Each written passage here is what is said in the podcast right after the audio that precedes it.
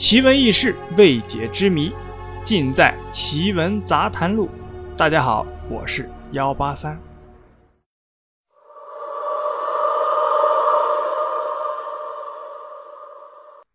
随着时代的变迁，人体实验和研究的道德规范也随之变化。有时，人体实验的对象是囚犯、奴隶，甚至是家人。在一些著名的案例中，有些医生因为不愿意将他人的生命置于险地，他们选择在自己的身上进行实验，这被称作亲身实验。今天呢，幺八三给大家揭秘一下史上十大灭绝人性的人体实验。第一个呢是塔斯基吉梅毒实验，这项实验是在一九三二年。至一九七二年间，在阿拉巴马州的塔斯基吉城进行的。在实验中，有三百九十九名贫困潦倒的非裔美国佃农梅毒病患被人为的拒绝接受治疗。另外啊，还有二百零一位未患病的患者作为对照组。这个实验呢，那是臭名昭著。因为所有参加梅毒实验的人均没有签署知情同意书，也没有获得过任何的诊断结果。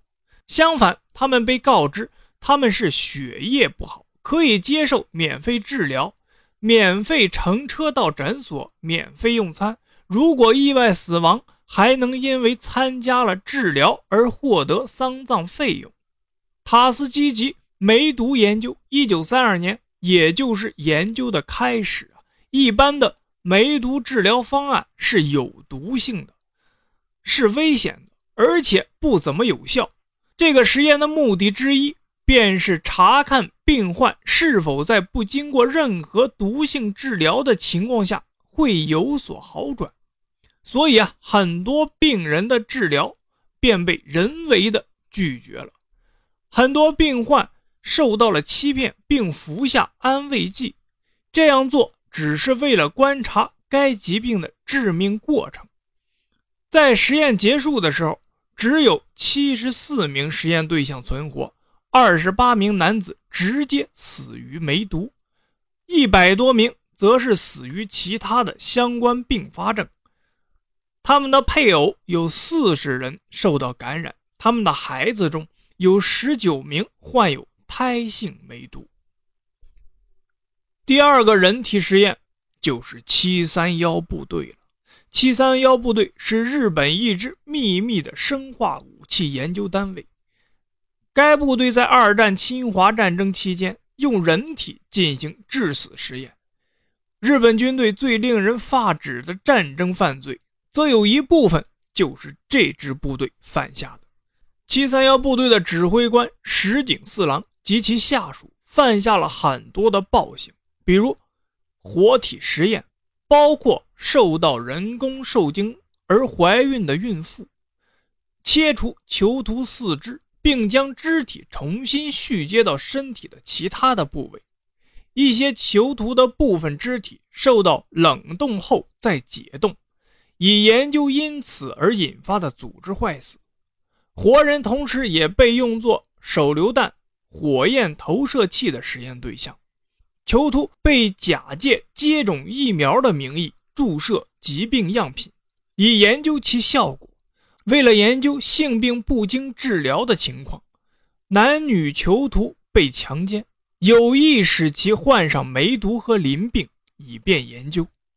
七三幺部队因为在战争结束的时候，石井四郎获得了美国占领军队官方的赦免。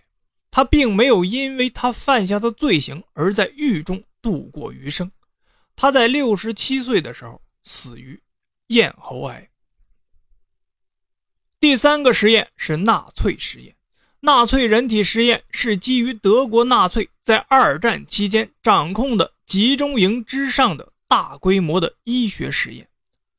在埃德瓦尔德·威尔茨的领导下，奥斯威辛集中营。选择一些囚徒来作为各种实验的对象，这些实验在于帮助提高德国士兵在战场中的表现，帮助军中伤员的恢复，提升第三帝国提倡的种族观念。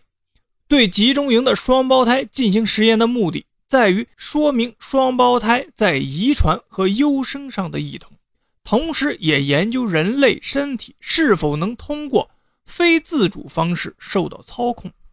这项研究的中心领导是。约瑟夫·门格尔医生，他在超过一千五百对双胞胎身上实施了实验。这些双胞胎最终只有两百多人存活下来。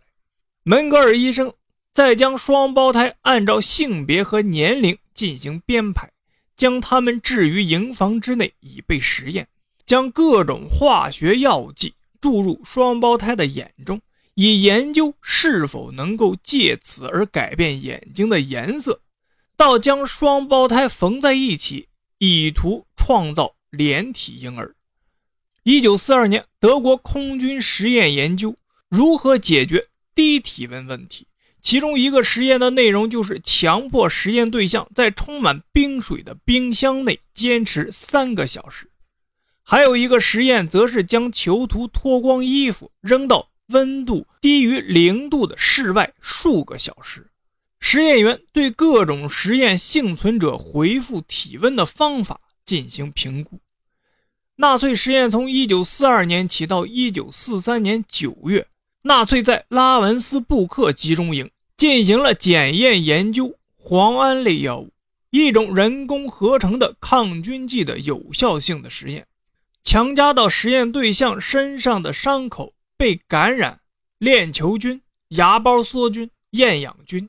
破伤风菌等细菌，伤口的两端被束紧，以阻止血液循环。这样便模拟出了一种类似于战场上的伤口。将木屑或者是玻璃渣，然后推进伤口，致其进一步感染。这些伤口则使用磺胺等药物来进行治疗，以检验药物是否有效。第四。是斯坦福监禁实验。斯坦福监禁实验研究的是人类对被囚禁的心理反应，以及对囚徒和监狱管理人员产生的行为性影响。一九七一年，以斯坦福大学心理教授菲利普·金巴多为首的研究小组开始着手从事该实验。在校大学生志愿者分别充当监狱守卫和囚犯的角色，在斯坦福大学心理楼的地下模拟监狱中生活。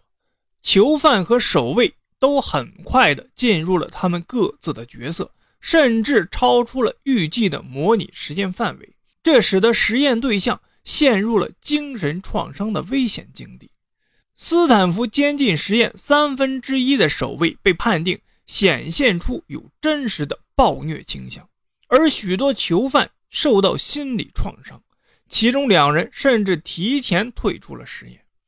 最终，金巴多教授因为担心其实验中日趋膨胀的反社会暴虐倾向，提前终止了这个实验。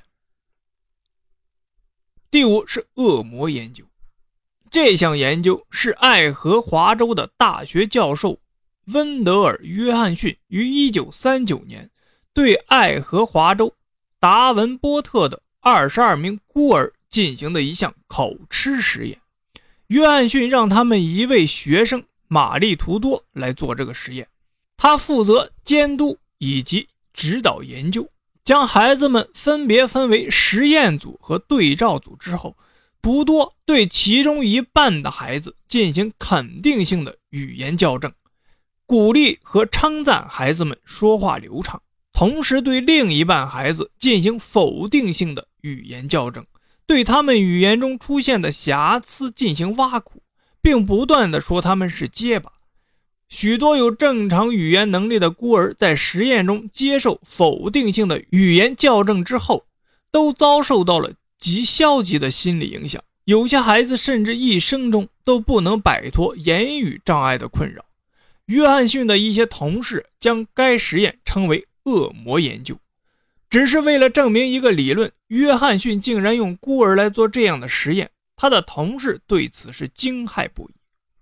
恶魔研究由于害怕公众认为约翰逊效仿二战中纳粹人体实验的做法，而使其声名受损，该实验曾一度被掩盖。爱荷华州大学于2001年公开为进行了恶魔研究表示道歉。